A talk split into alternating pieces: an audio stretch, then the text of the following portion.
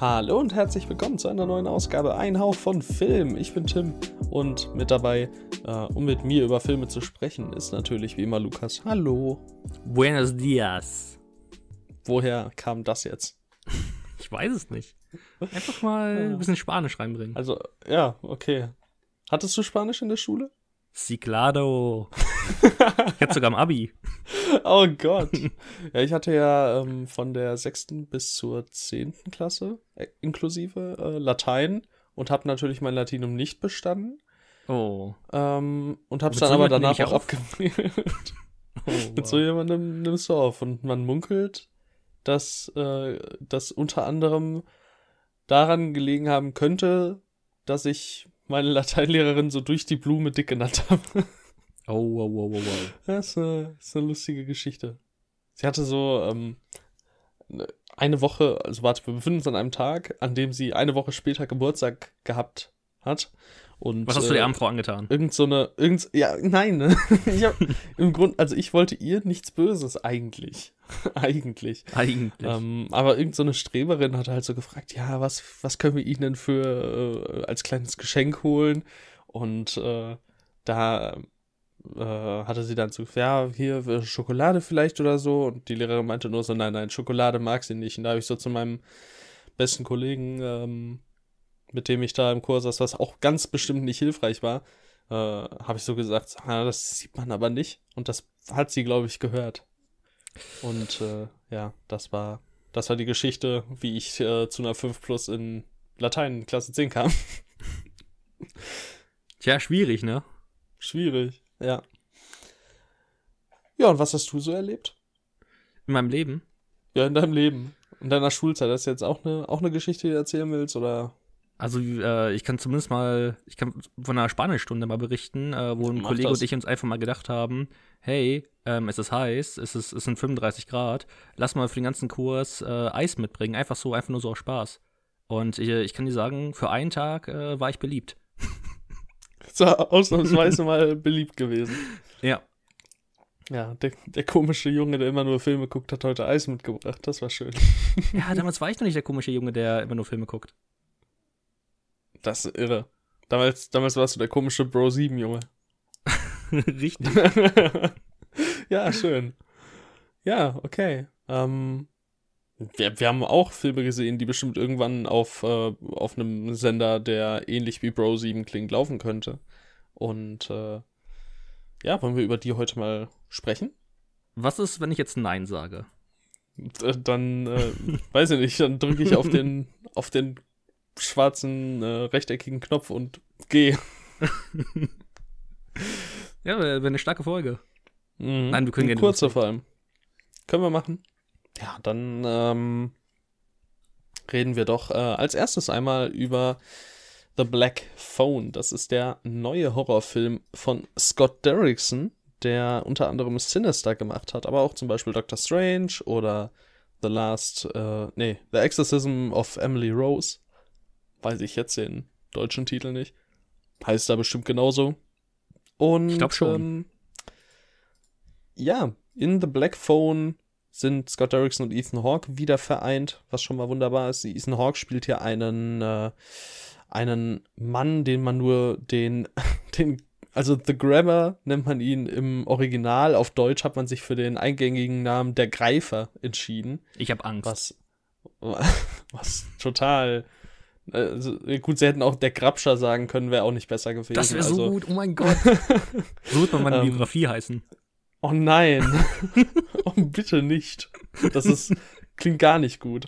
ähm, und ja, äh, der, der Greifer, der ähm, schnappt sich immer mal wieder ähm, auf ihrem Heimweg, sich auf dem Heimweg befindende Kinder, Jugendliche, so im Raum von 12 bis 16 Jahren, irgendwie so. Und irgendwann trifft es auch den Finn, Finny Shaw. Und ähm, ja, er ist in der Gewalt vom Greifer, möchte entkommen. Parallel sucht die Polizei nach dem Greifer. Die Schwester von Finny ähm, hat eine Gabe und das Ganze äh, versprüht ganz schöne Stephen King-Vibes, was unter anderem daran liegen könnte, dass der Sohn von Stephen King die äh, auf dem die Kurzgeschichte geschrieben hat, auf äh, der eben der Film basiert. Deswegen äh, spielt das Ganze auch, äh, wenn ich mich recht entsinne, in derselben Stadt, in der auch zum Beispiel S spielt. Und ähm, ja, das ist, äh, das ist im Grunde The Black Phone. Wer hat er dir ja. gefallen? Mir hat er leider, was heißt, ja, mir hat er so durchschnittlich gefallen. Ähm, ich denke, der reißt keine großen Bäume raus, aber ist gleichzeitig auch relativ unterhaltsam. Äh, für mich macht er einfach viel zu viele Handlungsstränge auf, die mehr oder weniger ähm, dann in den folgenden 102 Minuten Beachtung finden. Ähm, ich finde alles, was so in die Thriller-Richtung geht, hat mir ganz gut gefallen. Alles, was dann so in die Horror-Richtung geht ähm, und dann auch vor allem dieser ganze übernatürliche Horror, der von der Schwester ausgestrahlt wird, da habe ich mich wirklich teilweise schwer mitgetan, weil es so, ja, vor allem bei der Schwester, weil es so null großartig aufgegriffen wird. Ähm, es ist halt wirklich nur so am Rande und man muss es akzeptieren, dass er die Schwester so übernatürliche Fähigkeiten hat. Keine Ahnung, ähm, ich finde, der hat Potenzial, gerade wenn Ethan Hawke mal so richtig in den Vordergrund tritt, aber so richtig ausspielen kann das nicht. Ja. Also Ethan Hawke hat eine atemberaubende Präsenz, finde ich, auf der Leinwand. Der, ähm, wenn der im Bild ist, dann äh, ist wirklich mucksmäuschen still im Saal. Und das ähm, finde ich wirklich, wirklich cool. Also er funktioniert hier halt auch als Antagonist richtig, richtig klasse. Aber gleichzeitig habe ich ja auch mit dem Antagonist so mein kleines Problem oder ein, eines der Probleme, die ich so mit dem Film habe. Ähm, Im Großen und Ganzen vorab, ich fand den Film im Grunde ganz gut, aber ich habe halt einfach so viele kleine Dinge, die mich stören. Unter anderem eben, dass wir nicht so richtig erklärt bekommen, warum der Greifer überhaupt so greift. und äh, das, das muss ja auch gar nicht sein. Also ich mag das ja auch manchmal, wenn äh, Antagonisten einfach das pure Böse sind oder einfach, einfach gar eigentlich keinen wirklichen Antrieb haben, ähm, weil das einfach auch irgendwo mit der richtigen Inszenierung sehr, sehr bedrohlich sein kann. Aber hier wird halt impliziert, dass es einen Grund gibt. Äh, unter anderem sieht man das ja auch schon äh, im Trailer und im Namen steht es auch The Black Phone, äh, also dieses äh, Telefon, was in dem Raum, in dem Finney äh, festgehalten wird. Äh, dieses, dieses nicht angeschlossene Telefon, das läutet ja. Und äh, es wird halt erwähnt, dass ähm, auch der Greifer eben dieses Läuten wahrnimmt. Und manche andere Kinder haben das aber nicht getan. Und also irgendwas ist da ja, aber wo genau die Verbindung ist und was wir jetzt am Ende des Tages mit dieser Info anfangen sollen, das, das offenbart sich halt nie. Und davon gibt es halt so einiges. Ich finde einfach, viele Dinge werden angerissen und nicht zu Ende ja, offengelegt oder zu Ende gedacht, zu Ende erzählt, was weiß ich, äh, such's dir aus. Ähm, an und für sich waren das, finde ich, relativ kurzweilige 102 Minuten. So ist es nicht. Also der ist schon äh, unterhaltsam. Der hat auch ein paar echt gute Szenen. Du hast schon gesagt, gerade mit Ethan Hawke. Und äh, ja, dann gibt es auch den, den ein oder anderen netten Gedanken. Ähm, es werden auch verschiedene Wege quasi ausprobiert, aus, äh, aus diesem Raum, in dem Finney festgehalten wird, zu entkommen. Und das finde ich auch, auch cool. Ähm, ja, war in Ordnung. War in Ordnung. Gibt Hochs, gibt Tiefs. Was ich ganz, ganz schlimm war, war die Synchronstimme der Schwester von Finny. Weiß nicht, ob du ihn auf Deutsch gesehen hast oder. Ich habe ihn auf Deutsch nicht. gesehen. Ähm, ich fand es gar nicht so schlimm, die Synchro. Oh, ich fand sie fürchterlich. Also sie fand ich richtig schrecklich. Echt? Immer am Anfang diese Szene, wo sie, äh, wo, wo sie von äh, ihrem Vater verdroschen wird mit dem, mit dem äh, Gürtel. Das war so fürchterlich, finde ich ich finde insgesamt diese ganze Darstellung des Vaters so unfassbar komisch im Film, weil. Ja, aber das ist ja auch wieder so typisch Stephen King. Einfach, also alle, auch, auch, auch die Mobber, die so im Film gezeigt werden, sind immer alles die bösesten, die es gibt. Und äh, der Vater ist der böseste, den es gibt in dem Moment, äh, in dem er eben so durchdreht. Also das ist ja relativ, relativ typisch. Das ist ja in S im Grunde nicht anders. Das ist ja, ja immer, immer sehr extrem. Aber es wird halt nie wieder aufgegriffen danach. Ja, nicht so richtig, ne? Also das fand ich irgendwie auch total komisch. Ähm, ich, ich meine, wir reden, wir reden hier nicht über Spoiler und alles, deswegen möchte ich nicht so weit gehen, aber es wird halt für mich nie wieder großartig aufgegriffen, dass vielleicht auch die Kinder nicht die beste Beziehung zu ihrem Vater haben. Und da wirken dann manche Szenen auch, die noch kommen, ein bisschen strange. Ja. Ja. Also ich finde insgesamt ist das, ist das Drehbuch ähm, mit die größte Schwäche im Film. Der hat auch einfach so dämliche Entscheidungen. Äh, also das ganze Ende ist unfassbar dämlich, finde ich. Ähm, also keine Ahnung, da muss ich im Kino so ein bisschen lachen, weil ich mir gedacht habe, was? Was genau meinst du? Also äh, jetzt ohne, ähm, also ein Stichwort kannst du mir vielleicht geben. Meinst du es nach dem Finale ich, oder das Finale oder? Ich meine im Endeffekt ähm, das äh, Finale. Ähm, boah, ich, ich glaube, ich kann es nicht so wirklich ohne, ohne Spoiler sagen. Ähm, ich, nee, komm, ich, ich bevor ja, ich hier das falsche ja, Stichwort dann, gebe. Du kannst ja auch äh, sonst einfach auf Discord kurz schreiben und ich übertünche das. ja, dann. Ich weiß jetzt nicht, was ich ja. äh, tun soll, um das zu übertünchen. Ach so, okay, du hast schon geschrieben. Ähm, ach so, ja. Ja, das ist auch, äh, das wird ja gerne mal gemacht. Ich möchte jetzt auch kein Stichwort geben, aber ich hab, weiß genau, was du meinst und äh, ich habe an einen Film gedacht, den ich, das ist so scheiße zum Zuhören gerade. Aber wir, Hauptsache, wir tauschen uns hier aus. Ähm, ja. Ah. Ja, es gibt, äh, es wird etwas verwendet, was auch in anderen Filmen ab und an mal verwendet wird und äh, ja, war irgendwie merkwürdig. Ich weiß schon, was du meinst. Ähm, oder was ich auch eine ganz komische Entscheidung fand, ähm, übrigens vielleicht was nicht komplett in den Spoilerbereich zu gehen, ähm, die Polizisten, ähm, also sie wissen ja, dass dieser Greifer unterwegs ist und die Polizisten wissen, ähm, dass der Greifer immer an dem Tatort schwarze Ballons ähm, hinterlässt. Warum wird an die ähm, Gesellschaft nicht weitergegeben, hey, wenn ihr schwarze Ballons seht, sagt vielleicht euren Kindern, ihr solltet da nicht reingehen. Warum wird, warum wird diese Info ja, nicht der ja, Gesellschaft das weitergegeben? Das ist so unfassbar ich merkwürdig. Glaube, ich glaube, sie werden ja nicht direkt hinterlassen, sondern ähm, äh, also die fliegen ja dann auch weg. Ich glaube, es ist ein Zufall, dass die da auch tatsächlich dann so perfekt gefunden werden.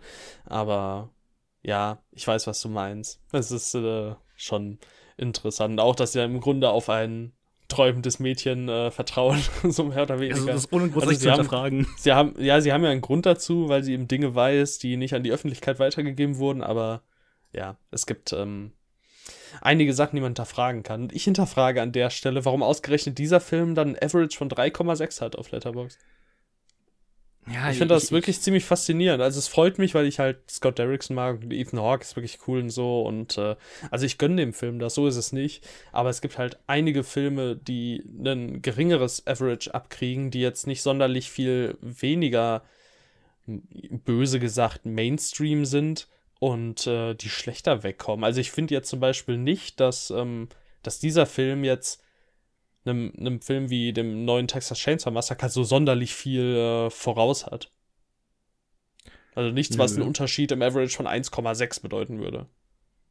Oder was für mich auch eigentlich ein gutes Beispiel ist, warum ist er ähm, besser bewertet als Sinister? Also, das ist auch eine Frechheit. Sinister ist halt. Ja, dann können wir auch wieder zur Jumpscare-Thematik im Grunde kommen. Ne? Auch hier hast du wieder einige Jumpscares. Bei Sin ist das halt auch sau viele Jumpscares, aber ich finde sie dort ähm, einfach deutlich besser integriert. Hier hat man wirklich so ein paar Momente, ja, wo einfach, einfach komplett äh, wahllos einfach mal äh, ja, ein Jumpscare eingestreut wird.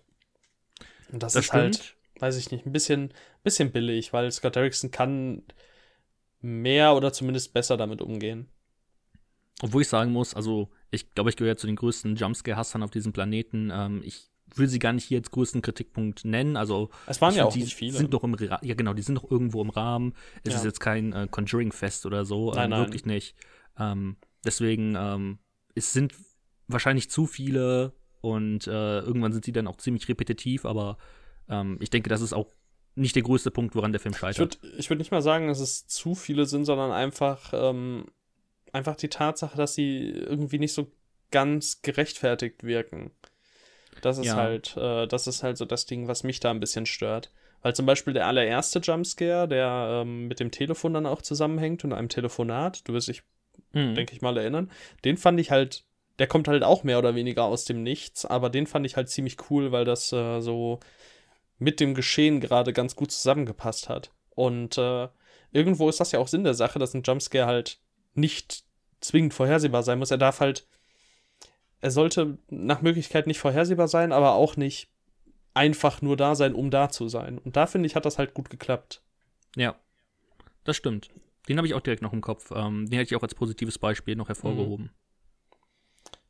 Ja, Ja, immerhin. aber so ansonsten, ähm, ich glaube, den kann man, wenn man so auf Horrorfilme steht, ähm, so auf Horror-Thriller, dann ist der snackable, aber ja, der ist jetzt, reißt jetzt trotzdem keine Bäume raus.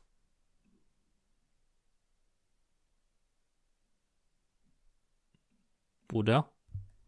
Nein. ja, da musste ich äh, kurz ein paar Sekunden äh, länger stumm geschalten sein.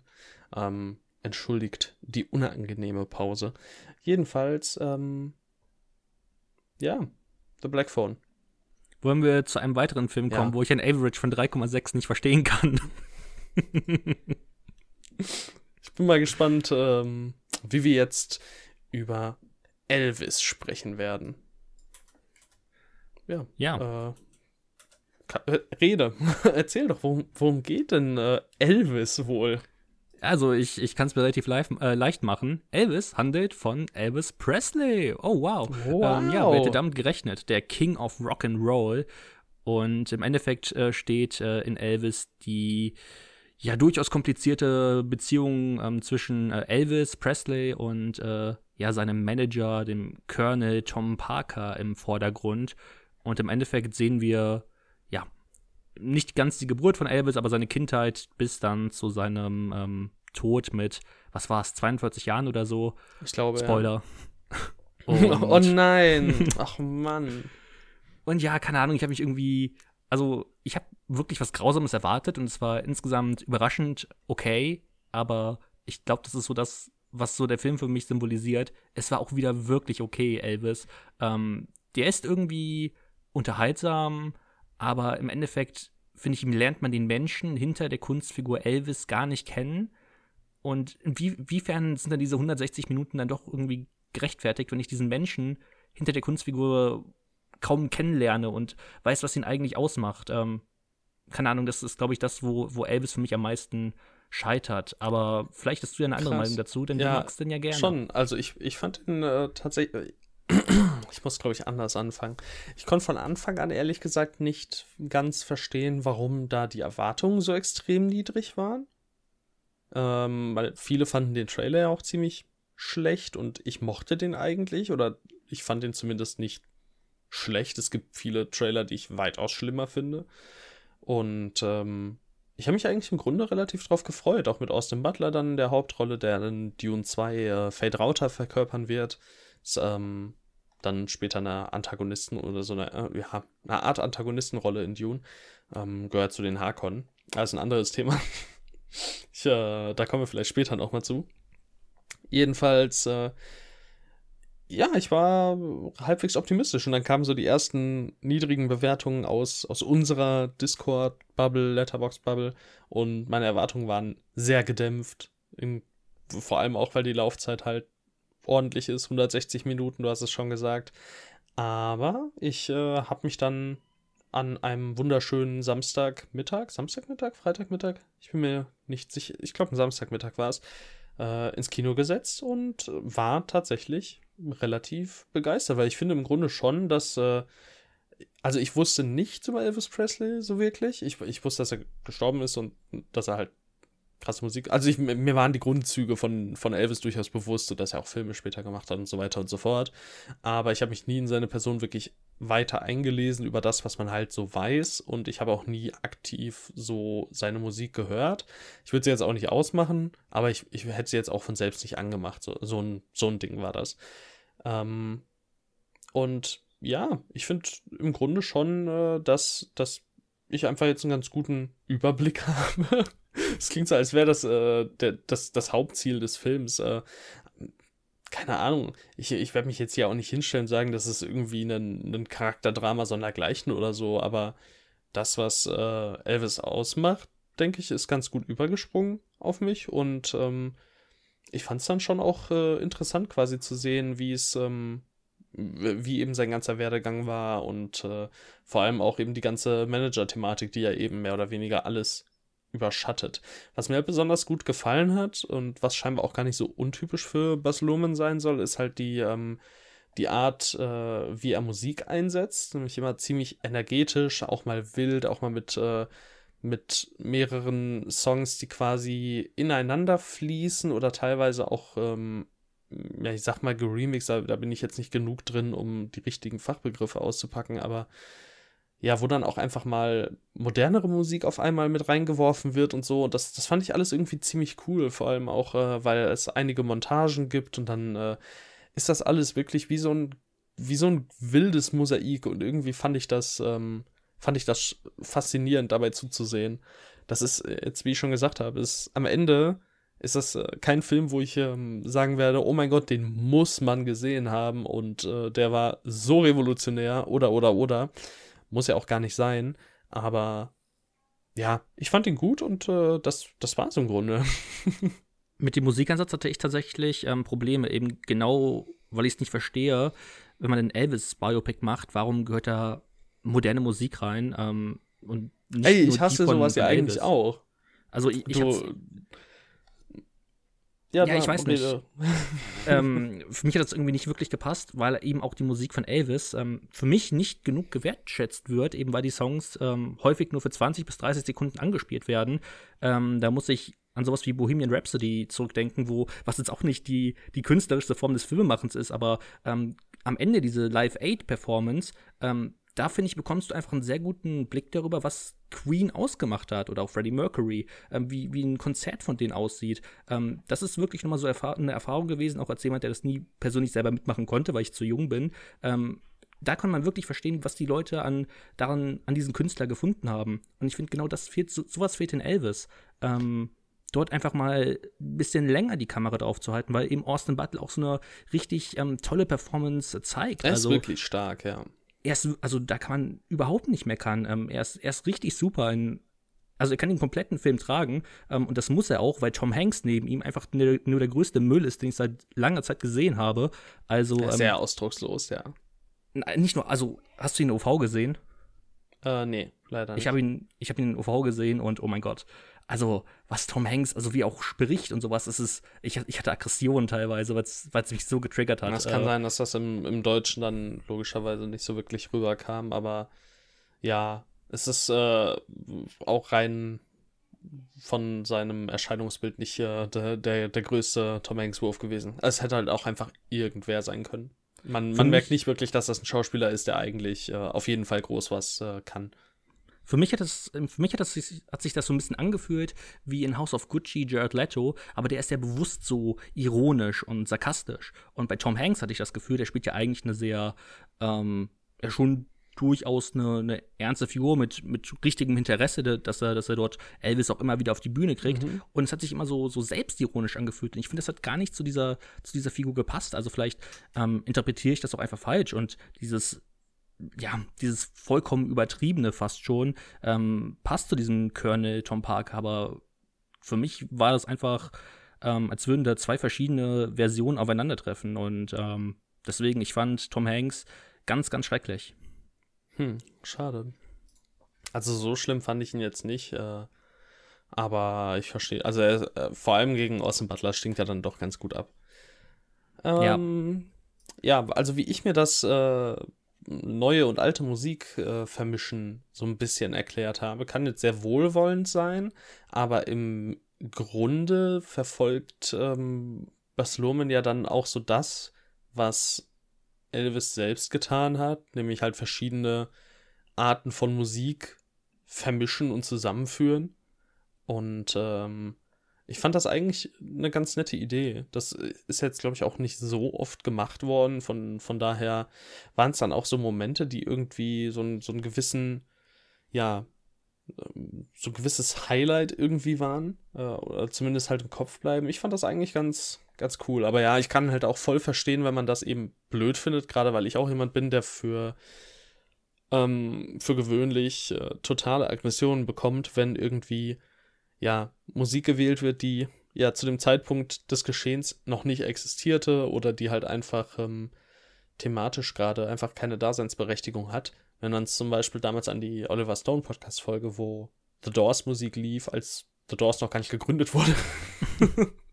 das war schon äh, auch interessant.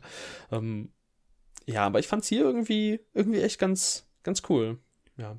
Ich glaube, ein Problem ist halt auch, dass das Bas Luhrmann, und ich will jetzt nicht zu weit noch auf den Film ähm, vorgreifen, über den ich nachher auch noch sprechen möchte. Aber er hat das halt auch schon mal gemacht. Ähm, und da ja, fand ich auch halt, schon Das war mein erster Bas Luhrmann-Film, ne? Äh, deswegen ja. bin ich jetzt eigentlich relativ optimistisch, dass mir das in anderen Filmen von ihm auch gefällt. Deswegen mal sehen. Das kann sein. Wir können äh, gespannt, gespannt sein. Ja, das ähm, war Elvis. Ja. Von mir aus geht ins Kino. Nee, also, wenn ihr euch für Elvis interessiert, dann, boah, ich weiß nicht. Uff, ich weiß nicht. Ich meine, es gibt schlechtere Zeiten, aber na, na, na. Ja, dann äh, erzähl mir doch, ähm, stimmt, ich bin dran, Mist. Ich, ich erzähle dir was von The Leech. ich äh, werde jetzt nicht super viel über diesen Film sprechen, weil der jetzt erst debütiert ist auf einem äh, Filmfestival in den USA, beziehungsweise in einem Online-Festival. Und ähm, ja, da äh, gab es dann natürlich Wege, die ich gefunden habe, um diesen Film auch äh, ja quasi als eine der ersten Personen überhaupt zu sehen. Und äh, das hat mich sehr sehr gefreut, denn ich bin ja großer Jeremy Gardner Fan, der hier eine der Hauptrollen verkörpert. Und The Leech handelt von einem Priester, der wird äh, gespielt, wir machen gleich wieder aus, äh, Ausflüge ins Jeremy Gardner Universum, freut euch schon mal drauf, der gespielt wird von, von Graham Skipper, Father David. Und ähm, der nimmt den obdachlosen Terry, gespielt von Jeremy Gardner, auf bei sich. Der ist äh, sehr, ja, nicht sonderlich christlich, sagen wir es so, und verhält sich auch nicht so. Ähm, das Ganze spielt mehr oder weniger zur Weihnachtszeit. Es ist eine, eine Komödie mit ein paar Horroraspekten oder zumindest einigen, einigen wilden Aspekten, sagen wir es so. Horror ist vielleicht, hm, ja, ist ein bisschen schwierig. Ist auf jeden Fall, ist auf jeden Fall etwas. ähm, und ich fand's, ich fand's echt ziemlich cool. Denn das Ganze ähm, eskaliert dann so langsam, wenn Terry auch seine Freundin Lexi mit dazu holt, äh, gespielt von Taylor Sordke, Schrägstrich Taylor Gardner. Die beiden haben geheiratet. Traumhaft. Echt? Ja. Das ist cool. Das ist echt cool. Also ich habe ähm, den Film mit einem Kollegen geschaut und ihm dann so gesagt, hey hier, das äh, ist übrigens Taylor Sordke, die ähm, hat schon einiges mit Jeremy Gardner gemacht. Es würde mich nicht wundern, wenn die auch im, äh, im echten Leben zusammen sind. Am Ende äh, steht einfach das erste Mal ihr, ihr neuer Nachname da. Das war oh. irgendwie echt cool. Herzlichen Glückwunsch ähm, an dieser Stelle. Ja, herzlichen Glückwunsch, Jeremy und Taylor an der Stelle. Ähm, und ja, so, so wirklich viel kann man dazu gar nicht sagen. Es sind 82 Minuten ja, Kammerspiel mehr oder weniger, wenige Schauplätze. Das Ganze wurde auch gedreht in, wenn ich das dem QA jetzt noch äh, richtig entnommen habe, über drei Wochen in mehr oder weniger diesem Haus. Die haben da auch alle zusammen gewohnt, die haben es irgendwie zu zehnt oder so äh, vor Ort zusammen gemacht und äh, ja, ist einfach, ist einfach toll. Ist übrigens ein Film von Eric Pennycoff, der mit äh, Jeremy Gardner und Tyler Sordke schon Sadistic Intentions gemacht hat. Ähm, hm ja, ist ein cooler Film, aber wann der halt nach Deutschland kommt, keine Ahnung. Das äh, kann noch lange dauern. Sadistic Intentions gibt es übrigens jetzt noch nicht in Deutschland. Und äh, der ist, glaube ich, von 2018. 2019. Also The Leech. Mal gucken, vielleicht findet ihr irgendwelche Wege. Ich meine, ich habe ja schon mitbekommen, dass Arrow ihn im Dezember veröffentlichen möchte. Das heißt, genau, man kann sich ja zumindest portieren lassen. Ja, das auf jeden Fall. Und äh, ist auf jeden Fall auch äh, empfehlenswert, wie ich finde. Ist ein sehr, sehr wilder Film. Man sollte halt darauf vorbereitet sein, dass es kein Horrorfilm ist, so wirklich. Oder zumindest die ersten 50 Minuten nicht. Es wird halt irre, aber es ist im Grunde schon eine Komödie. Okay. Ja, und äh, jetzt können wir Ausflüge machen ins Jeremy Gardner-Universum, denn ich habe mal wieder eine, äh, eine lustige Sache mitgebracht. Ich habe nämlich ähm, ich gucke halt häufig jetzt, äh, weil ich alle Jeremy Gardner-Filme kenne, gucke ich bei den äh, Leuten rein, die halt so mit Jeremy Gardner Zeug gemacht haben. Und das war jetzt in diesem Fall Graham Skipper, der hier den, ähm, den, den Priester gespielt hat. Und ähm, der hat in einem Kurzfilm mitgespielt, der Feeding Time heißt. Übrigens auch äh, ganz coole Sache. Gibt's auf YouTube, sind 13 Minuten. Ähm, und da spielt äh, Najara Townsend mit. Achtung, wilde Überleitung. Najara Townsend spielt die Hauptrolle in The Stylist. Und The Stylist habe ich deswegen im Visier gehabt, weil da Bria Grant mitspielt. Denn Bria Grant hat in After Midnight mit Jeremy Gardner äh, seine Freundin gespielt. Also, oh, das ist crazy. Zwei, zwei verschiedene Gardnerverse-Stränge sind aufeinander getroffen. Das heißt, man könnte den Film auch eigentlich ähm, Dr. Gardner The League of Madness nennen. genau. Dr. Gardner ist The Leech of Madness. Das würde sogar ein extrem passender Titel sein. Das ist krass. Denn Leech heißt ja sowas wie Blutsauger Hm. und äh, oder Schmarotzer und das passt gut. äh, also, es sei empfohlen, The Stylist, The Leech und ähm, Feeding Time. Ich warte noch auf deine ähm, Jeremy Gardner Extended Universe Liste. Ja, ich muss da noch ein bisschen, ein bisschen schauen, was ich da denn so offiziell dazu zählen möchte. Weil wir haben ja auch schon festgestellt, durch Henry Zabrowski ist natürlich The Wolf of Wall Street auf dem Papier auch Teil des Jeremy Gardner Universes. Aber gehört er da wirklich rein? Das musst äh, du entscheiden als äh, Jeremy Gardner Professor, Dozent. Ja, und dann natürlich auch die Frage, zählen halt auch alle Filme von den Regisseuren, wo Jeremy Gardner mal dabei war? Hm. Ist schwierig, ne? Das ist eine schwierige Sache. Weil ich jetzt zum Beispiel gerade sehe, ähm, ich hätte jetzt an äh, VFW von Joe Bagos gedacht. Und ich sehe gerade, dass bei VFW zwar kein Jeremy Gardner mitspielt, dafür aber Graham Skipper und äh, Josh Ethier. Josh. Ethier äh, ist äh, unter anderem für den Jeremy Gardner Kurzfilm Gutter bekannt, also ähm, oder was heißt Jeremy Gardner Kurzfilm? Er ist in diesem Film nicht zu sehen, er hat eine Sprechline ähm, und das war's. Aber ja, er hat auch schon Zeug mit ihm gemacht. Und bei Gutter war auch eine Jared Townsend. Es geht immer weiter. Wir müssen raus hier. Wir müssen raus. Weil sonst reden wir über nichts anderes mehr, wenn, wenn du mich weitermachen lässt. Deswegen, ähm, ja. Wir gucken ja gleich noch The Leech zusammen. Vielleicht hast du nächste Woche noch mal Lust, was dazu zu sagen. Das können wir gerne überlegen. Ja. Ja, okay. Dann äh, erzähl du mir doch mal was von dieser tollen neuen Star Wars-Serie, über die alle reden. Obi-Wan Kenobi. Ich habe mich, als ich das ähm, äh, hier gesehen habe, dass wir darüber sprechen, habe ich mir gedacht, okay, wir wollen wirklich über Obi-Wan Kenobi sprechen. Gibt es nicht, gibt's nicht interessantere Sachen, die wir diese Woche gesehen haben? ähm, ja, Obi-Wan Kenobi ähm, handelt von überraschenderweise ähm, Obi bzw. Ben Kenobi, der ähm, nach Episode 3 auf Tatooine rumchillt und äh, auf Luke aufpassen soll. Aber es gibt äh, Sachen passieren und Leia, also die junge Leia, wird ähm, entführt und deswegen ähm, ruft Bail Organa seinen alten Freund Obi-Wan Kenobi an und sagt, hey, Brudi, ich bin zwar der Chef von Alderaan, einem riesigen Planeten, aber ich habe niemanden sonst, den ich fragen kann. Kannst du bitte als alter Siedler, der seinen Glauben an die Jedi verloren hat, ähm, bitte meine, meine Tochter, ähm, eine sehr, sehr wichtige Person, alleine, ohne jegliche Hilfe, äh, zurückholen und so macht sich Obi-Wan Kenobi innerhalb von sechs Folgen auf die Reise, ähm, Leia zurück nach Hause zu bringen. Und oh mein Gott, diese Serie, sie ist so unfassbarer Durchschnitt. Es ist kriminell. Der Durchschnitt wäre schon fast zu, zu lieb, finde ich.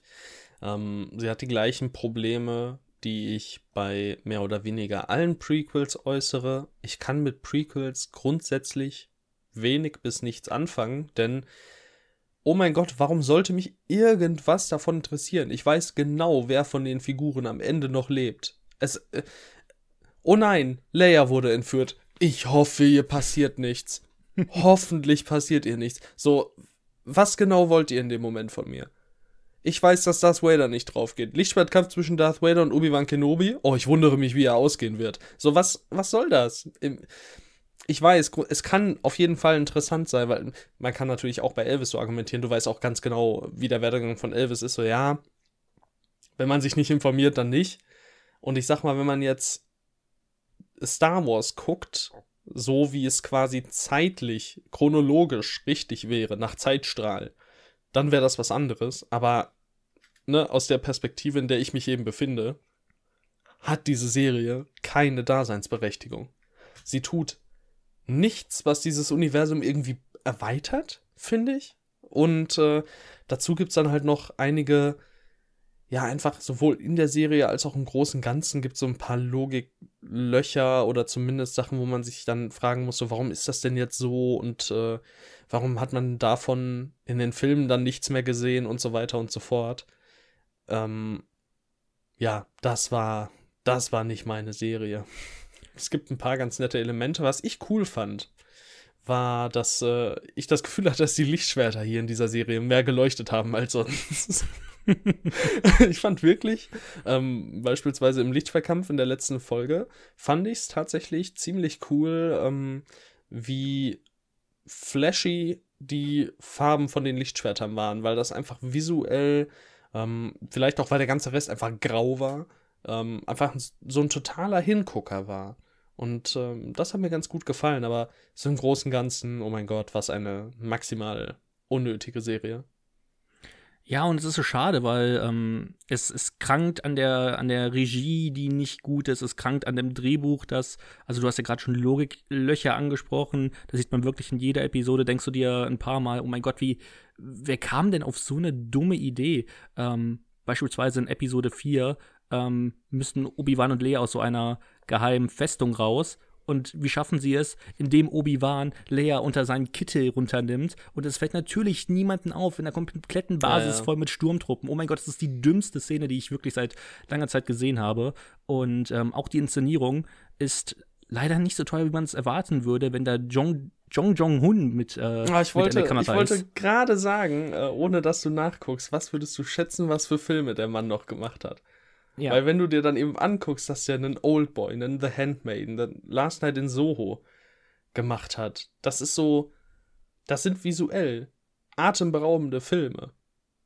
Und es ist wirklich Frage, selbst ein S sieht visuell echt ziemlich toll aus in gewissen Szenen. Also wirklich, wirklich toll. Oder hat kreative Einfälle oder so. Ne? Zum Beispiel, wenn da Pennywise ähm, in diesem, in diesem Schaufenster tanzt. Ist es ein Schaufenster? Ich weiß es nicht genau. Oder in diesem. Naja, ich denke, du weißt, was ich meine. Ja, es gibt ein paar nette Einstellungen, ja. Ja, und äh, wenn er da so sich hin und her bewegt und die Kamera quasi dieselben Bewegungen macht, aber halt spiegelverkehrt und so. Es, es, der Typ kann das ja. Wurde er hier so krank eingeschränkt? Hat vielleicht der First Assistant Director alles gemacht und er war nur anwesend? Man weiß es nicht. Das, ähm, wenn man sich anguckt, wer da beteiligt war, dann kann man sich irgendwie nicht so richtig erklären, was das alles ist. Ich fand auch Ewan McGregor ehrlich gesagt nicht sonderlich gut in dieser Serie. Ich weiß nicht, wenn er dort mit seinen Tränendrüsen äh, dort traurig in die Kamera guckt, dann kriegt mich dann, dann doch schon irgendwie so ein bisschen, so ein bisschen dieses Gefühl, okay, ist halt immer noch Ewan McGregor, immer noch Ruby Wan. Ähm, mhm. Ich finde, er ist wirklich das geringste Problem an dieser, Se an dieser Serie. Ja, ich würde auch sagen, es gibt mehr Probleme als ihn, aber ich, fand, ich weiß nicht, ob er immer so redet, aber ich fand auch, wie, wie er geredet hat, irgendwie voll komisch. ich weiß nicht. Äh, irgendwie klang das total oft so, ja, so, ich weiß nicht genau wie, merkwürdig halt. Also ich wurde eher wütend, als Lea immer ihren Mund aufgemacht hat. Ja, also, das sowieso. Ja, die das ist auch wirklich ganz schlimm gewesen. Also es ist ja, ja, soll jetzt auch gar nicht an die äh, arme Schauspielerin gehen, die, die sie verkörpert hat, weil es ist, ja, am Ende des Tages sind es halt Kinderdarsteller, ne? Und das kann nicht per se eine Ausrede sein, aber man, man darf jetzt auch nicht zu hart mit ihnen ins Gericht gehen. Sind wir ehrlich, das, das ist das Drehbuch. Auch nicht sonderlich gut. Das ist auch einfach das Drehbuch. Ähm, genauso wie bei der bei Reva, der dritten Schwester. Äh, die fand ich auch nicht gut, aber es liegt nicht an der Schauspielerin. Die kann nichts dafür, dass sie die komischen Sätze sagen muss. Also sorry, äh, das ist ein ganz klares Problem vom Drehbuch.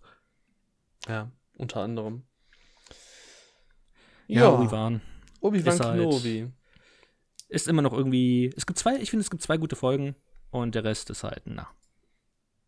Ja, gut, ja. mal gucken. Okay, apropos mal gucken, kommen wir doch zu einem Hauch von News. News.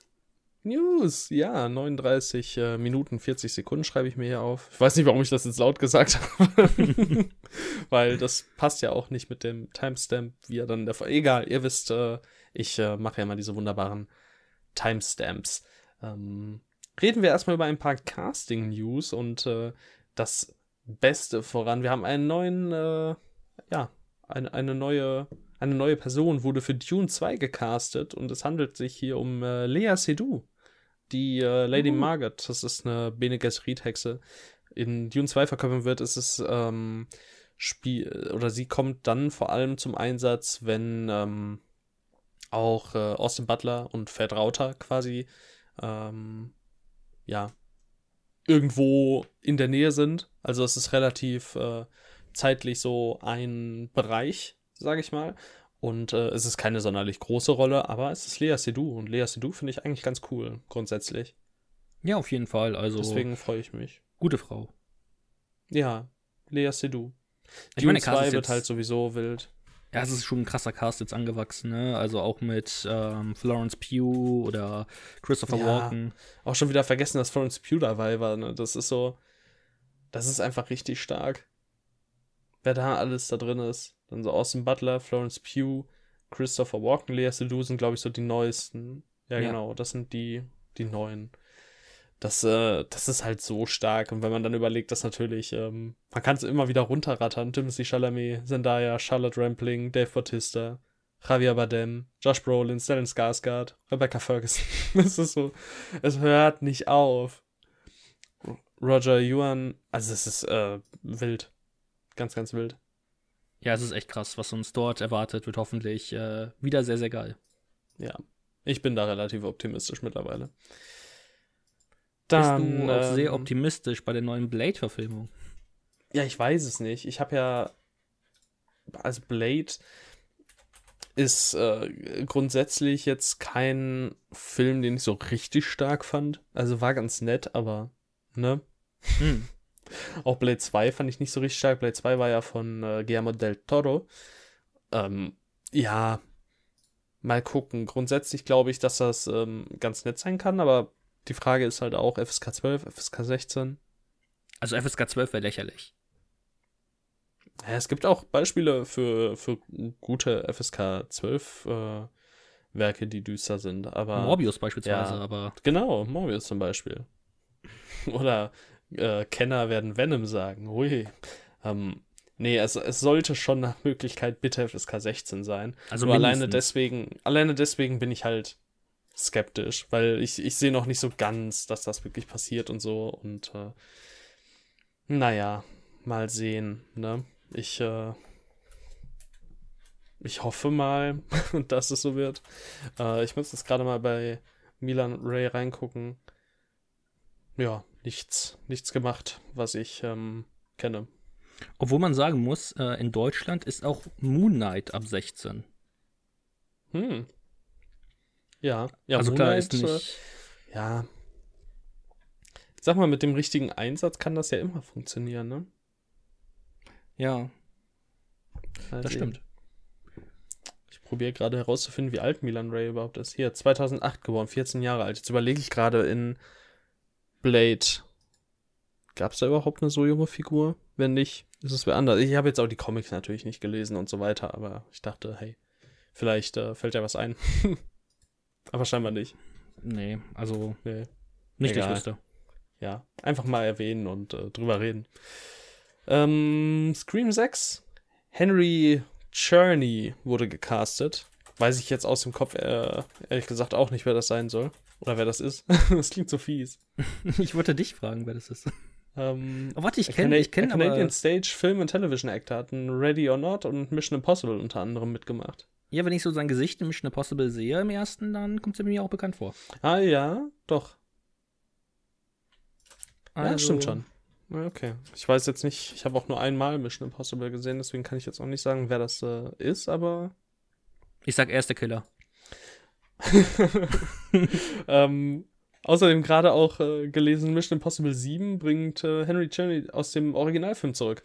Oh, Also, ähm, die News ist vom 3. Februar 2020.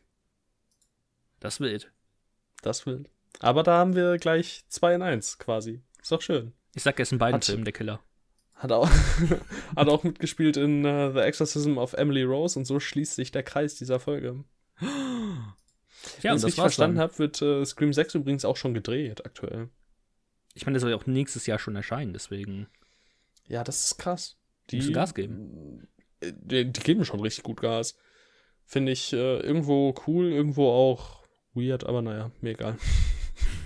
Da kann ich mich so, ganz am gut Ende ist mir anschließen. relativ egal. Also, ähm, schön, dass sich Leute darauf freuen. So. Also, ich werde gucken. So ist es nicht. Und äh, ich möchte auch eigentlich nochmal Scream 5 gucken. Ich glaube, ich könnte ihn nochmal mehr mögen bei einem Rewatch. Ja, aber es ist einfach nichts, womit ich jetzt so super viel verbinde. Deswegen, Gut, außer Jenna Ortega. oh, Jetzt Ja. habe ich es wieder in die Folge reingebracht. Jede Folge muss Ja, die einmal erwähnt Jede werden. Folge wird vielleicht passieren. Du hast noch äh, Emma Roberts in Madame Web, ein Spider-Man-Spin-Off, Richtig. erwähnt. Ich habe davon nichts mitbekommen. Ich auch nicht, aber anscheinend wird Dakota Johnson mitspielen. Sydney Sweeney ist jetzt durch Euphoria ziemlich bekannt. Und ja, anscheinend ist auch Emma Roberts jetzt mit von der Partie. Regie Ist ja wird auch gerade Clarkson. Rahim. Ah ja, Rahim Rahim. ist auch äh, cool. S.J. Clarkson, was hat sie gemacht? Defenders. Ähm, ist auch so eine Marvel-Serie anscheinend. Ja, ja, das sind die, äh, das ist das, äh, hier, die ganzen ähm, Netflix-Serien-Figuren zusammen. Hm. Das Avengers Endgame unter den MCU-Serien, wo man nicht lange nicht sicher war, sind sie Kanon oder nicht. genau, so in etwa. Und ich glaube, man ist sich immer noch nicht so ganz sicher, oder? Ich weiß nicht. Oh mein Gott, oh mein Gott, der Macher hat Morbius geschrieben, also der Writer. Oh, das Oh mein ist Gott, sie haben alle gutes Morbius Zeichen. geschrieben. Sie haben alle Morbius geschrieben. Morbius, Ja, ich möchte, Power Rangers möchte an der und Stelle, ich Dracula wollte gerade sagen, ich möchte an der Stelle nicht, dass du Power Rangers äh, untergräbst, wobei äh, Kerem Sanga sich dafür nicht äh, verantwortlich zeigen kann. Obwohl, und Gods of Egypt und Oh, The ja. Last Witch Hunter. Ja, das sind gar Damn. keine guten Vorzeichen, wenn Das ich das mal so so sagen darf. Das wird so unfassbar gut. Ich gucke mal kurz auf IMDb, die Internetseite des Vertrauens. Ähm, befindet sich aktuell in der Vorproduktion. Also würde ich den äh, bisher angesetzten Release vom 7. Juli 23 mal sehr, sehr skeptisch beliebäugeln. Ja, das kann sein. Weil das würde heißen, die drehen und äh, beenden Postproduktion Produktion und ähm, veröffentlichen. Und quetschen es richtig rein, diesen Film innerhalb von einem Jahr. Das, äh, hm, weiß ich nicht, ob Disney, Schrägstrich Marvel, da so episch Das ist. Ich kann mir auch sein. vorstellen, dass das so ein 2026-Film wird, weil die den einfach immer weiter nach vorne schieben, weil er so kacke ist wie Morbius und Venom 2. Wobei sie Venom ja nicht verschoben haben. Also, wenn der so gut wie Aber Morbius ich einen Kacke. zufrieden. Ja, weiß ich nicht. Wäre wär das nicht ein bisschen enttäuschend, so mit Dakota Johnson? Ich mag sie ja eigentlich. Ich mag auch Emma Roberts, aber ich weiß nicht. Wen spielt denn Emma Roberts dann? Wen spielt sie? Ja, weil sie hier noch auf Ahnung. Letterboxd noch gar nicht äh, angegeben ist. Weil Dakota Johnson steht hier als Madame Web. Ich hätte nämlich jetzt zuerst an, äh, an sie halt gedacht, aber Ja, das ist auf jeden Fall schade, dass Emma Roberts sich die Hauptrolle übernehmen darf, aber Hauptsache, sie darf mal richtig abcatch, äh, abcashen. Emma Roberts ist ja äh, in Spymate meine Lieblingsdarstellerin. Echt? Ja, das ist der Robert Vince-Film. Mm. Ah, Ja, stimmt. da freuen wir uns drauf. Mm. Auf den, äh, auf den, auf den Affenkopf. Guckt euch mal die Mal Filmografie von äh, Robert Vince an. Das ist was. Da bekommt ihr vielleicht einen Anschlag dann. Ich kann sagen, es ist auf Ein jeden Fall Anschlag, sehr Anfall. tierisch. Kein Anschlag, hoffentlich. Hoffentlich kein Anschlag. Nee, ich hoffe nicht. Ja, drücken wir die Daumen. Und äh, springen rüber zu den ähm, Produktionsnews. Ich habe äh, die Reihenfolge ein bisschen verändert. Früher haben wir hier immer über Trailer geredet, aber jetzt sind es äh, Produktionsnews. Weil ich mir gedacht habe, hey, eigentlich sollten Trailer zum Schluss kommen, weil die ja als nächstes erscheinen. Das stimmt. Ist gar nicht so blöd, ne? Das ist gar nicht so blöd. Du kannst mich schon manchmal überraschen, Timmy. Ja, manchmal bin ich nicht total doof. Ja, äh, reden wir über Produktionsnews. Ähm, äh, es soll eine neue Planet der Affen-Trilogie kommen, schon wieder. Ja, finde ich gut. Von äh, Drehbuchautor Wes Balls, was ein ziemlich phänomenaler Name ist, wenn du mich fragst. ja, doch. Ähm, Wes Balls hat man nicht die Maze Runner-Filme gemacht. Äh, Wes Ball, Entschuldigung, nicht Wes Balls. das, aber- das ist schade. War auch nicht schlecht. gut, aber kommt nicht ganz an, äh, an West Balls heran.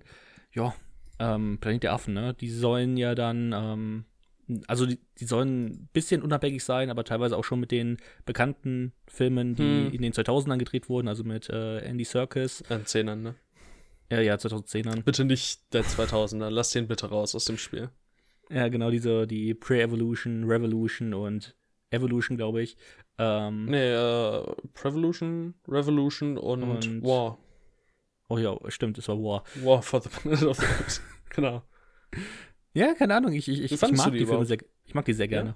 Ja, Mm. also der, der zweite ist für mich äh, ein grandioser Blockbuster tatsächlich. Ich finde die halt, äh, also die ersten beiden finde ich gut.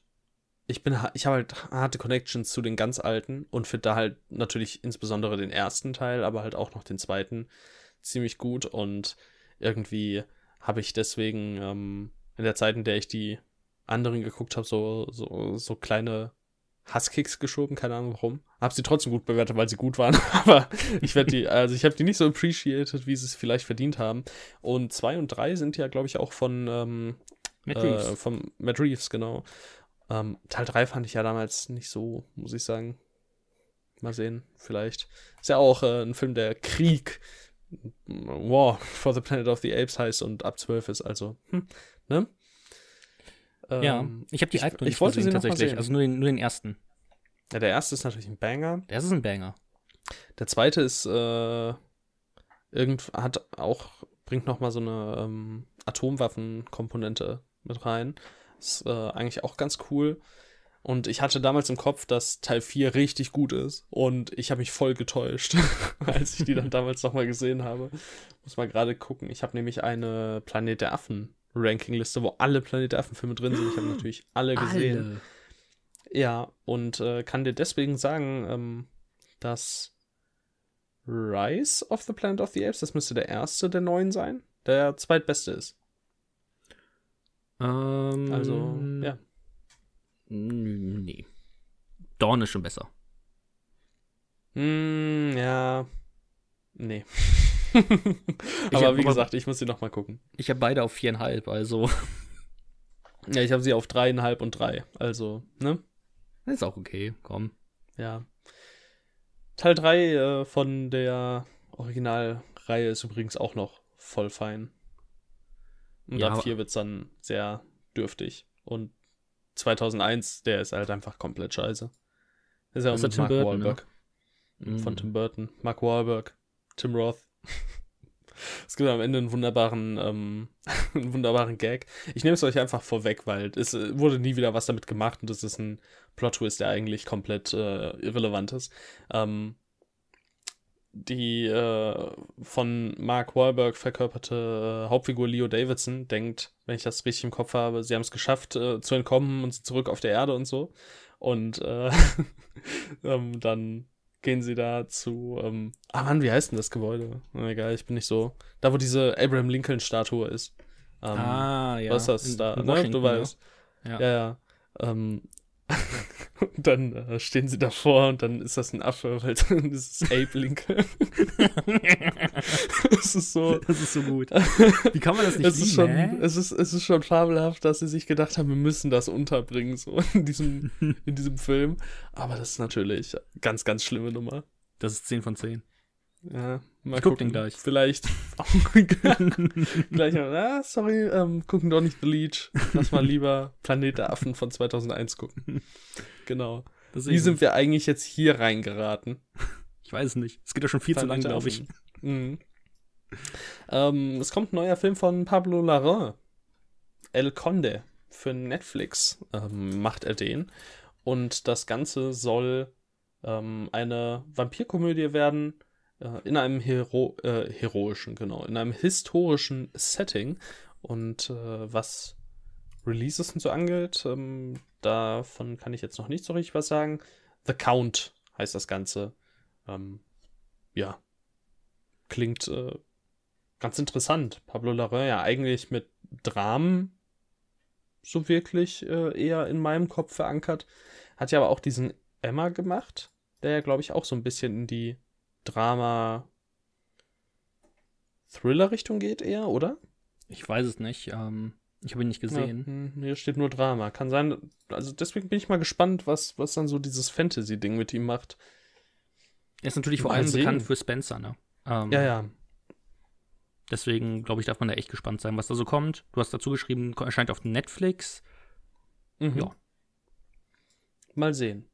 Können wir jetzt nicht viel mehr zu sagen. Jetzt aber kommt mal wieder ein bisschen mehr Vampir-Content, ne? Es kommt ja auch dieser Nicolas Cage-Vampirfilm Seinfeld. Seinfeld? Ähm, von dem habe ich tatsächlich noch gar nichts mitbekommen. Win Winfeld? Se Seinfeld war doch diese Serie, warte mal. Seinfeld ist die Serie. Das, äh, so heißt es dann nicht, warte. Da, Nicolas äh, Cage. Ja, warte. Ich muss ja sagen, ich bin eigentlich ein bisschen- Renfield. So, Renfield. ah, guck her, das passt auch besser zu, ähm, zu Dracula und so. ähm, ja, Ja, von Chris Mackay. genau. Das ist der, der Gehilfe. Renfield ist der Gehilfe von Dracula gewesen, deswegen. Das passt besser als Seinfeld. Das wäre aber auch nicht schlecht, wenn Seinfeld einfach der Gehilfe von Dracula wäre. ja, das wäre schon, wär schon stark. Also Nicholas Holt spielt äh, Renfield. Nicolas Cage ist Dracula. Also, weiß nicht, was soll man noch sagen? Ben Schwartz spielt mit. Ben Schwartz mag ich auch sehr gerne. Deswegen ähm, bin ich äh, da auch relativ gespannt drauf. Ich weiß halt nicht. So das, was man an Bildern so gesehen hat, ähm, ist halt auch, also es ist halt eine Komödie, ne? Und ich weiß halt echt nicht, was ich von Nicolas Cage als Dracula halten soll. Das ist halt sehr, sehr Nicolas Cagey. Mit einem Banger. Ja, mal gucken. Warten wir mal ab. Ähm, Oppenheimer von Christopher Nolan ist in der Postproduktion angelangt. Uhu. Yeah. Juhu, auch Bangercast. Wenn wir die Namen auch noch alle aufzählen, ist der Podcast über eine Stunde. Und das Auf sind dann noch Fall. vier Minuten. Deswegen äh, lassen wir das einfach und ähm, ich denke, wir werden noch genügend Gelegenheiten bekommen, über ja, Oppenheimer zu reden. Ist ja auch ein Biopic. Oh Mensch. Wissen wir schon wieder, wie es ausgeht. Oder er macht den. Tarantino. Und das Spoiler, er wird, stirbt. Es wird einfach. Oh. Also bitte. Ist- also bitte. Was er soll muss tot sein. Ja, aber du weißt nicht, ob das Teil der Handlung sein wird. Ähm, ich weiß ja nicht, wie oder wann er gestorben ist. ja, du weißt auch nicht, ob äh, Christopher Nolan diese Information für wichtig genug erachtet, um sie im Film unterzubringen. Er wird bestimmt äh, mindestens fünf E- Exposition Talks darüber haben, also. Ja, bestimmt. Angeblich soll er 150 Minuten lang sein, steht hier auf Letterboxd. das geht ja eigentlich sogar noch, ne?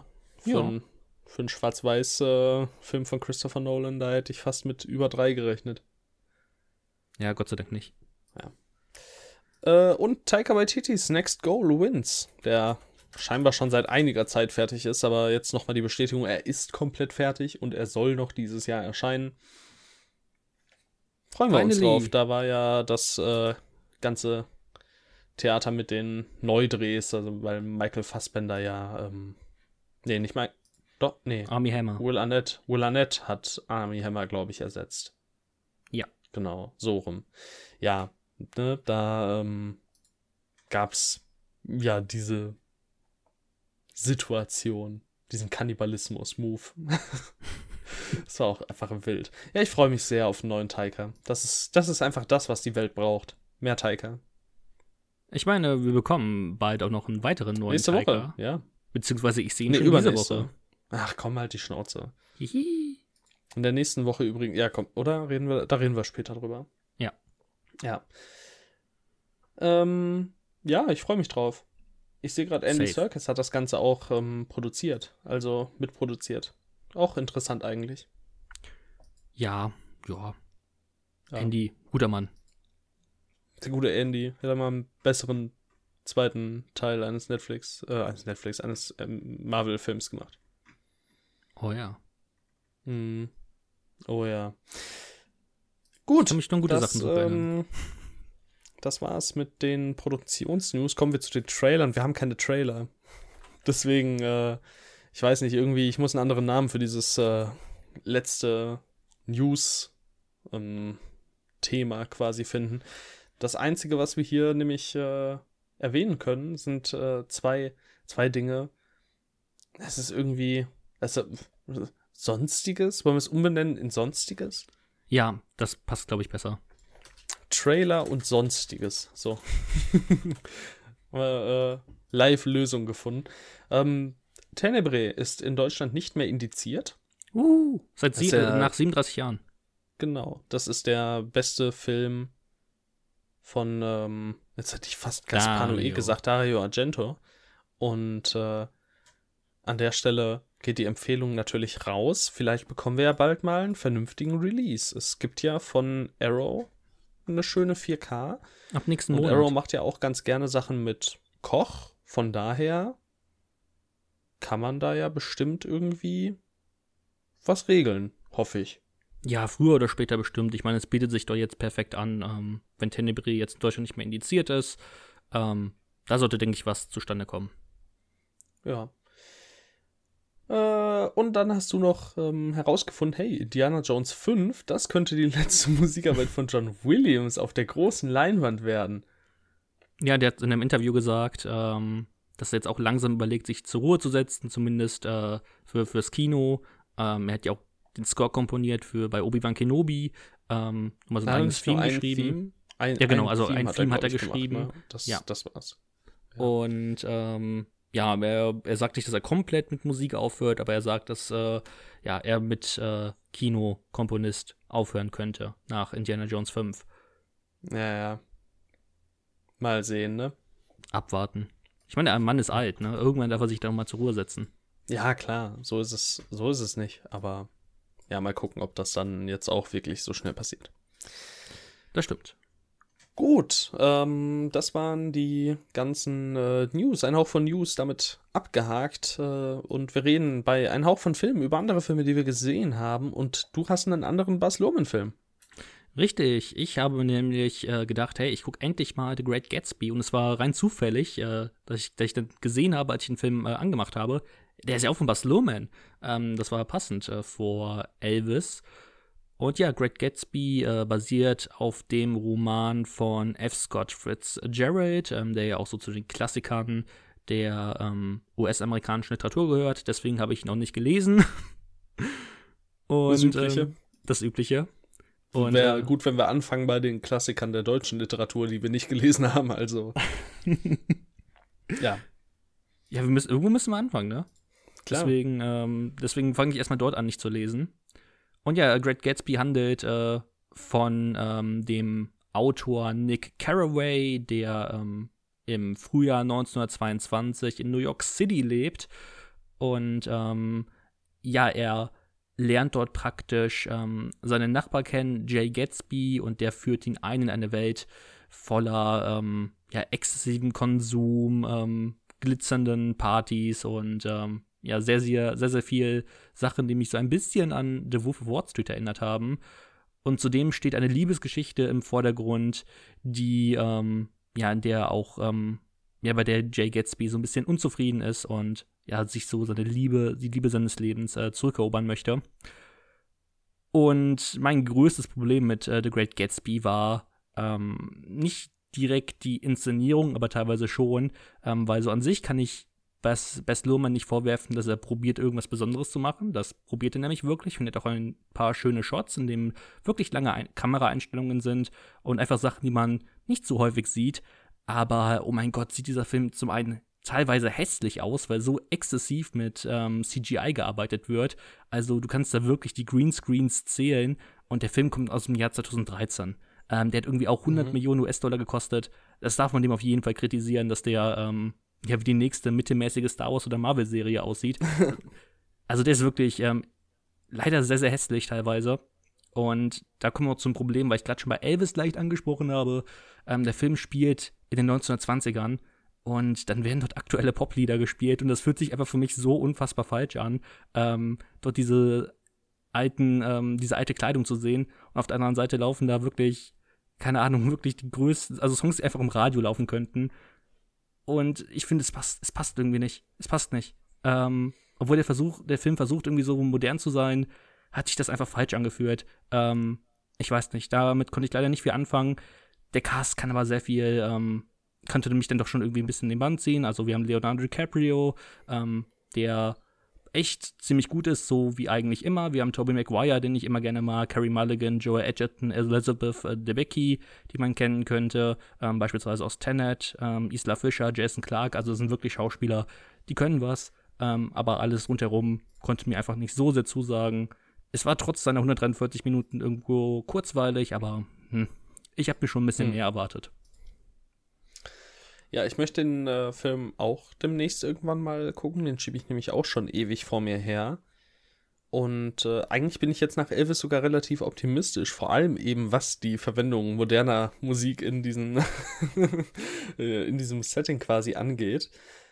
Ich bin mal gespannt. Ich finde das eigentlich grundsätzlich, ähm, wie ich schon gesagt habe, eher so semi-geil, aber ich kann mir halt vorstellen, dass es für mich wieder aufgeht. Das ist so ganz komisch. Ähm, kann es natürlich sonst nicht viel beitragen.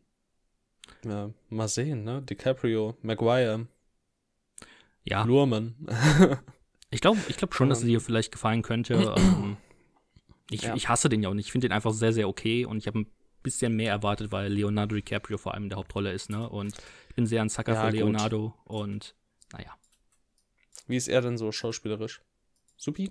Er, also er ist, er ist wirklich gut. Er hat nicht ähm, diese ganz großen Szenen, finde ich, ähm, die so richtig harten Erinnerungen bleiben. Aber er spielt halt auch wieder so einen sehr charismatischen jungen Mann. Und ja, das, das hat Leo einfach drauf. Mich hat er auch ein bisschen Schön. teilweise zu sehr aber ähm, an The Wolf of Wall Street erinnert, habe ich ja gerade schon gesagt. Und der ist auch 2013 erschienen. Ähm, Ja, okay, ja, das ist ja dann.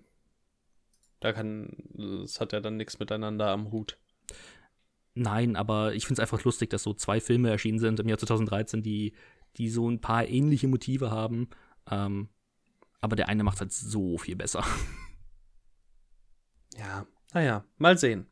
Vielleicht werde ich ja irgendwann auch nochmal berichten. Wie Das kannst du gerne machen. Jetzt berichte ich erstmal, wie ich äh, The Little Shop of Horrors fand.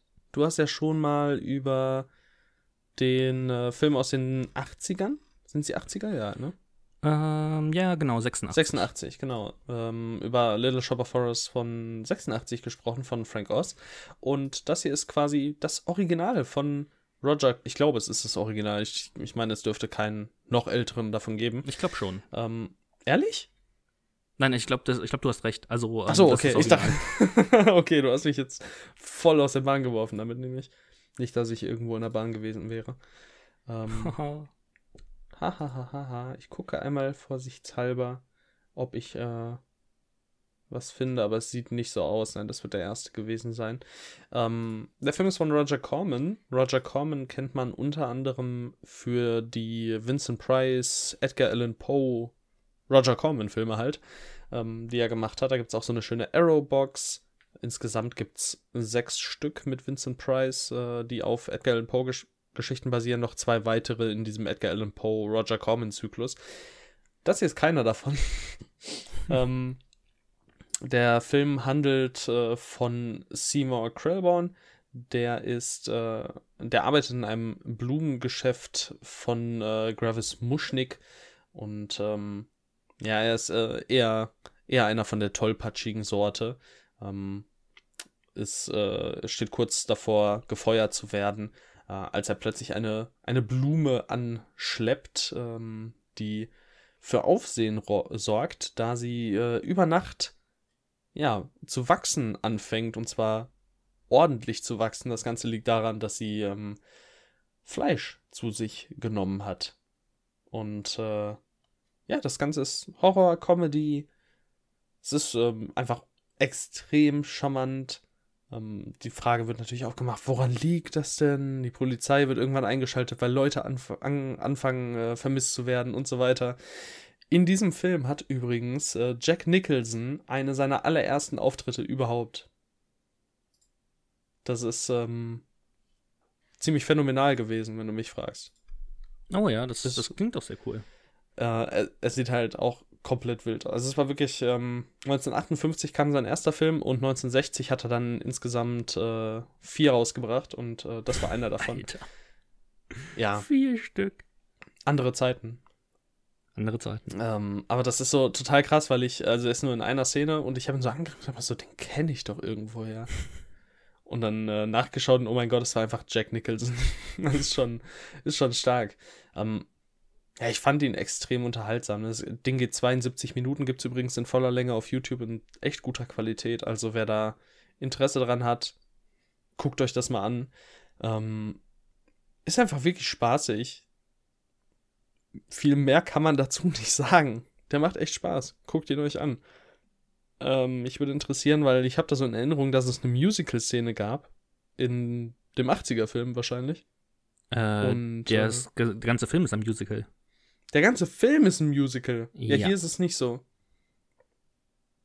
Ach so. Ja. ich habe die ganze Zeit nämlich drauf gewartet. Ich habe dann später, irgendwann wollte ein Kollege ähm, mit mir Rocket League spielen. Da habe ich gesagt, ich gucke gerade noch einen Film, aber du kannst gerne den Rest mitgucken, da es auf YouTube ist. Und dann hat er noch die letzten 35 Minuten mitgeguckt und war auch ziemlich begeistert von dem, was er gesehen hat, was ich echt cool fand. Ähm, und ich habe noch gesagt, ich glaube, es könnte noch eine Musical-Szene kommen. Aber nein, es kam keine. Ähm, deswegen, ja. Ich habe auf jeden Fall vor, mir demnächst dann auch noch den Film aus den 80ern anzugucken. Vielleicht im Hubtober. Ich denke, der passt da ganz gut rein. Frank Oz ähm, hat ja auch äh, The Dark Crystal gemacht, den ich auch schon hier zu Hause habe. Mhm. Dark Mal sehen, wann ist sehr gut. ich den sehr. Toll. Ja, also auch. Ist das doch äh, ziemlich motivierend. Ja, ich würde das Original auch ähm, auf jeden Fall irgendwann mal gucken. Ähm, also der, der, das Remake ähm, ist, gehört ja zu meinem absoluten Lieblingsfilm. Und deswegen, ähm, ja, freue ich mich, äh, dass du den dann hoffentlich bald mal guckst. Und du musst da wirklich ja. unbedingt den Director's Cut, den Director's Cut sehen, ähm, weil der verändert okay. das komplette Ende. Und das Ende ist einfach nur so unfassbar stark, so phänomenal. Ähm, da kommt die Kinofassung überhaupt nicht ran. Deswegen, ähm, da ist es wirklich, wirklich wichtig, den Director's Cut zu gucken. Weißt du, mein kleiner Horrorladen oder so, ne? Ja. Der kleine Horrorladen. Achso, da ist auch direkt der Director's Cut mit, ähm, mit drauf. Genau, der, der ist auf der Blu-ray mit dabei. Ja, cool. Dann, äh, ja, wird er sich irgendwann demnächst wahrscheinlich geholt, dann zum Hubtober, denke ich. Ehrenhaft, sehr, sehr ehrenhaft. Schön. Ja, aber wie gesagt, äh, der Film aus den 60, also aus 1960, wirklich, wirklich, wirklich spaßig und äh, kann ich sehr empfehlen.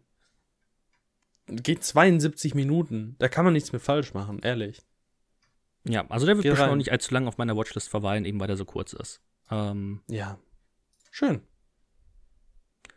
Dann äh, kannst du gerne weitermachen mit äh, was auch immer du thematisieren möchtest. Ähm, ich habe euch noch einen Film mitgebracht, der heißt Ruben Brandt und der ist momentan auf Amazon Prime. Ich habe den schon länger im Blick ähm, durch, ähm, ist ein Animationsfilm und ähm, es ist halt total spannend, ähm, wie dieser Animationsfilm aussieht. Er arbeitet nämlich ähm, extrem damit, verschiedene Kunststile zusammenzubringen und wir hatten ja schon mal die Regel im Podcast, also haben wir schon mal erwähnt, ich weiß gar nicht mehr, von wem ich das zum ersten Mal gehört habe. Ähm, aber Zeichentrickfilme, wurde so gesagt, äh, müssen irgendwie rechtfertigen, warum sie nicht in Live-Action gedreht wurden. Und ich bin zwar nicht immer Fan von dieser Regel, ich denke, es gibt auch andere Beispiele, aber trotzdem steckt irgendwo in ihr ein wahrer Kern. Und dieser, dieser Kern, warum das, warum diese Regel schon durchaus Sinn ergibt, ähm, wird halt perfekt in Ruben Brandt ähm, verkörpert, eben weil da so unendlich viele verschiedene Stile aufeinandertreffen und äh, es, ist, es ist einfach so cool, was daraus gemacht wird, ähm, weil er so, also weil wirklich jedes Bild so detailreich ist und teilweise auch mit so vielen ähm, ja, surrealen Bildern gearbeitet wird. Ähm, beispielsweise mhm. gibt es nicht diese eine Möglichkeit, wie Menschen aussehen, sondern ähm, es gibt zweidimensionale Menschen, es gibt dreidimensionale Menschen. okay. ähm, es gibt, also jede Figur hat gefühlt eine andere ähm, Kopfform, ähm, die Anzahl der Ohren und Augen variieren. Ähm, es, ist, es ist wirklich absolut kreativ, was, was Ruben Brandt da so macht. Und auch die Story ist eigentlich ganz cool. Der Film handelt nämlich von einem Heist. Ähm, weil der berühmte ähm, Psychotherapeut Rubenbrand ähm, von Albträumen geplagt wird. Und ähm, seine Albträume, ähm, in denen sieht er praktisch berühmte Gemälde und die wollen ihn umbringen.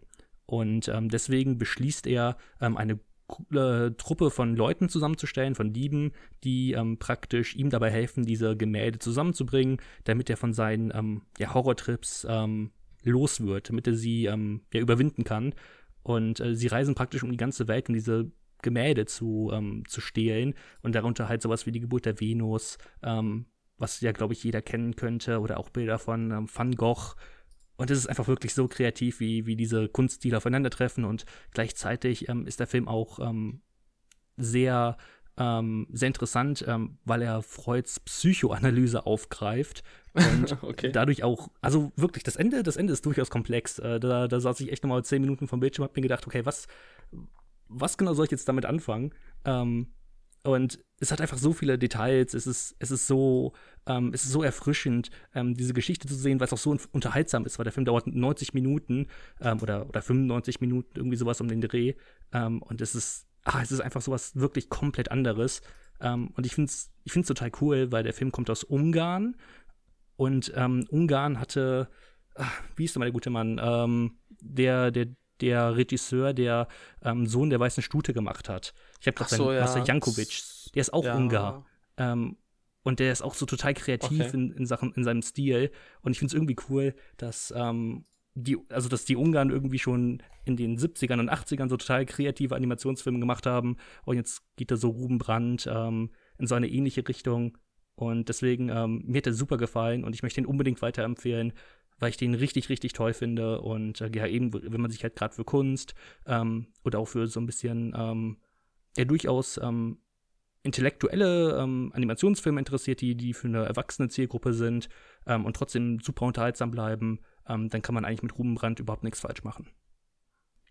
Ja, cool. Habe ich noch nie von gehört. Klingt extrem spannend, wie ich finde. Also schön, dass du den hier vorgestellt hast. Das freut mich. Ja, cool. Also da doch, den werde ich mir, denke ich, auch irgendwann ansehen. ähm, ja, das ist ja immer, bis man dann wirklich das guckt, was man sich so auf die Watchlist tut, ne? Ist ein anderes Thema. Ähm, Ich meine, ich fühle das. ja, klar, ey, safe. Du kannst jetzt wahrscheinlich auch einen Film auf die Watchlist tun, wenn du ihn noch nicht gesehen hast, nämlich, ähm, ich denke, das könnte was für dich sein. Sleep Tight. Das ist ein Film von Jaume Belaguero. Das ist hundertprozentig falsch ausgesprochen. Das ist einer der Regisseure von Wreck. Und ähm, Oh. der Film ist mit äh, Louis Tosin in der Hauptrolle. Den könnte man zum Beispiel kennen aus Advantages of Traveling by Train. Ich weiß nicht, ob du den schon geschaut hast. Den habe ich auch mal im Podcast erwähnt, glaube ich. Das war, ein, äh, war dieser spanische Film mit dem Geschichten eines Zugreisenden oder so heißt der auf Deutsch. Ah, stimmt. Nee, habe ich Ähm, nicht Wo gesehen. diese verschiedenen Kurzfilme waren, da spielt er zum Beispiel diesen Zugreisenden eben. Ähm, man kennt ihn aber auch zum Beispiel aus Miami Vice, da hat er wohl mitgespielt. Ich weiß jetzt nicht, wen er da gespielt hat, aber er hat da mitgespielt. Und Limits of Control, da war er auch dabei, ist ein Jim Jarmusch-Film.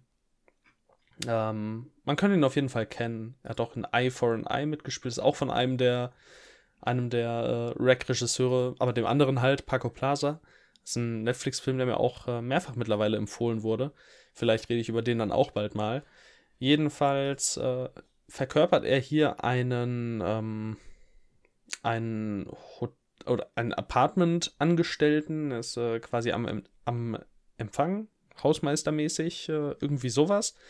Und ähm, er verbringt seine Zeit unter anderem damit, anonym Briefe und Textnachrichten an eine Bewohnerin zu schicken und auch ähm, manchmal unter ihrem Bett darauf zu warten, dass sie einschläft, um sie zu betäuben und äh, mehr oder weniger ohne ihr, ähm, ja, ohne ihr Wissen in ihr Leben einzugreifen auf diverse Arten und Weisen. Und äh, so wirklich erfährt man nicht, wieso er das tut. Es wird die ganze Zeit davon geredet, dass es einen Grund gibt, oder es wird auf jeden Fall ähm, ab und an mal erwähnt. Aber was genau das ist und äh, was er damit erreichen möchte, hm, ne? Das Man weiß es nicht. Und das Ganze ist, ja, Das klingt wie die Sag. Gruse-Version von der zweiten Geschichte von Chunking Express. ja, vielleicht.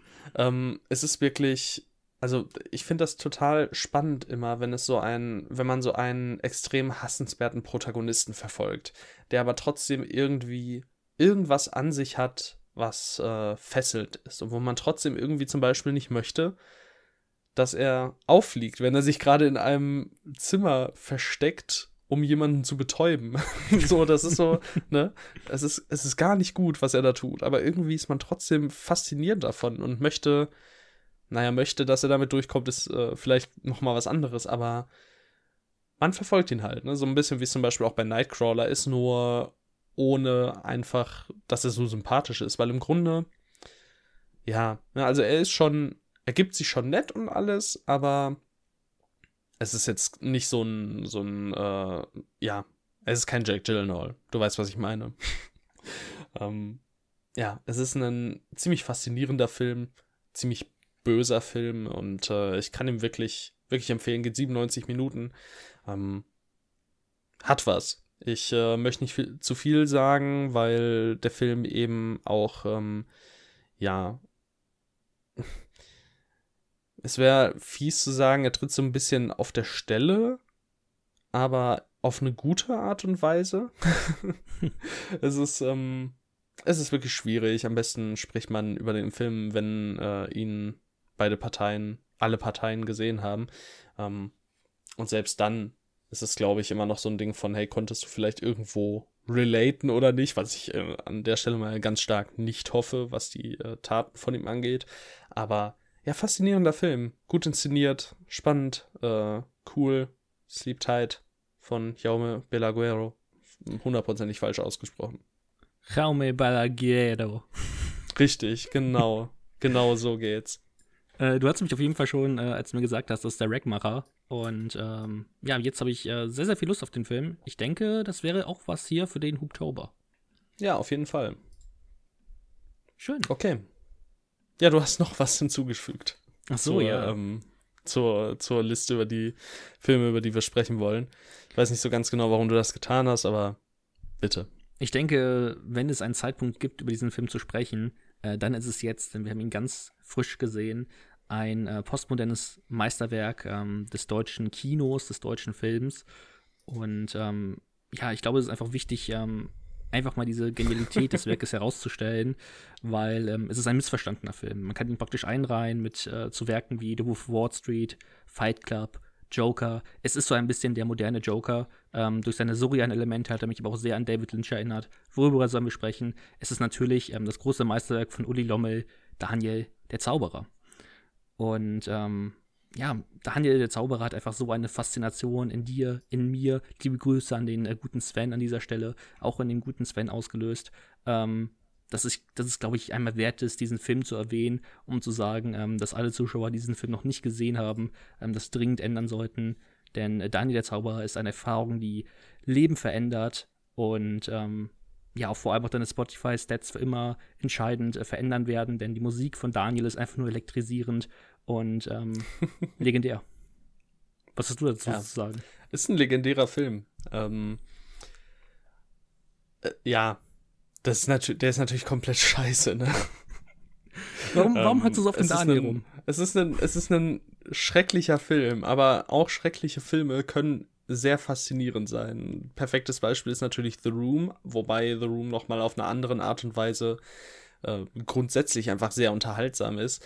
Ähm, nach einer gewissen Zeit wird auch einfach Daniel der Zauberer unterhaltsam, weil es ist einfach wie so ein Unfall, man kann nicht wegsehen. Man will Aber gar man nicht will wegsehen. Auch, genau, man will auch gar nicht wegsehen, weil das alles so. Man kann fast nicht glauben, dass am Ende Leute diesen Film gesehen haben und sich gedacht haben, jopp, den können wir so veröffentlichen. Das ist. Es ist nicht greifbar. Und ähm, das, ich finde, das ist ein Unfall, den sollte jeder mal gesehen haben. So einfach ist es. Ähm, Und das natürlich Ja. in der Schläferz-Version, ne? Ähm, ich ja, denke, das ist natürlich. ganz, also ganz die, wichtig. die tut schon, die tut schon gut, äh, wenn man die Schläferz-Version schaut. Das äh, passt schon. Ähm, ja, das äh, ist, ist ein irrer Film, Daniel der Zauberer. Also irgendwelche ähm, Attentäter wollen Daniel Kübelberg töten. Es gibt in der Schläferz-Fassung einige Gags von sowohl von Kalkofe und Rütten als auch äh, innerhalb des Films selbst, die echt nicht gut gealtert sind. So nach äh, dem, was halt Daniel Kübelberg so widerfahren ist und wie so sein Werdegang dann später war. Ähm, bis hin zu seinem Tod oder zumindest äh, ja, seinem Verschollensein. Ähm, aber nichtsdestotrotz, äh, das, das ist einfach, das ist ein Film wie kein zweiter. Und äh, auch wenn er in eine falsche Richtung ist wie ein Film wie kein zweiter, sollte man ihn auf jeden Fall gesehen haben, weil ähm, das ist einzigartig.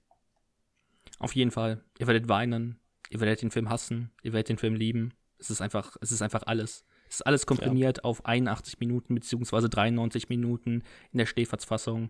Ähm, das muss man mal gemacht haben. Ja. Ob mit Alkohol oder ohne, darf jeder natürlich für sich selbst entscheiden. Ähm, ja, das, äh, es gibt ja immer so ein Trinkspiel. Man kann das auch ausweiten, so wie wir das manchmal machen.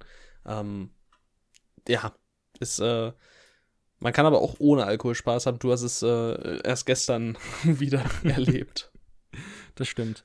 Und wollen wir Ja. das Ganze vielleicht ähm, beenden mit einem Zitat von Uli Lommel aus ähm, Daniel der Zauberer? Tu das. Du brauchst doch keine Angst zu haben, Daniel. Hm? Sag mal, du kannst doch träumen. Hm? Fang einfach an zu träumen. Der Rest, der ergibt sich von selbst. Und damit kommen wir zu Ein Hauch von Ende. Um, Ein Hauch von Ende. Diese Ausgabe von Ein Hauch von Film ist nun vorbei.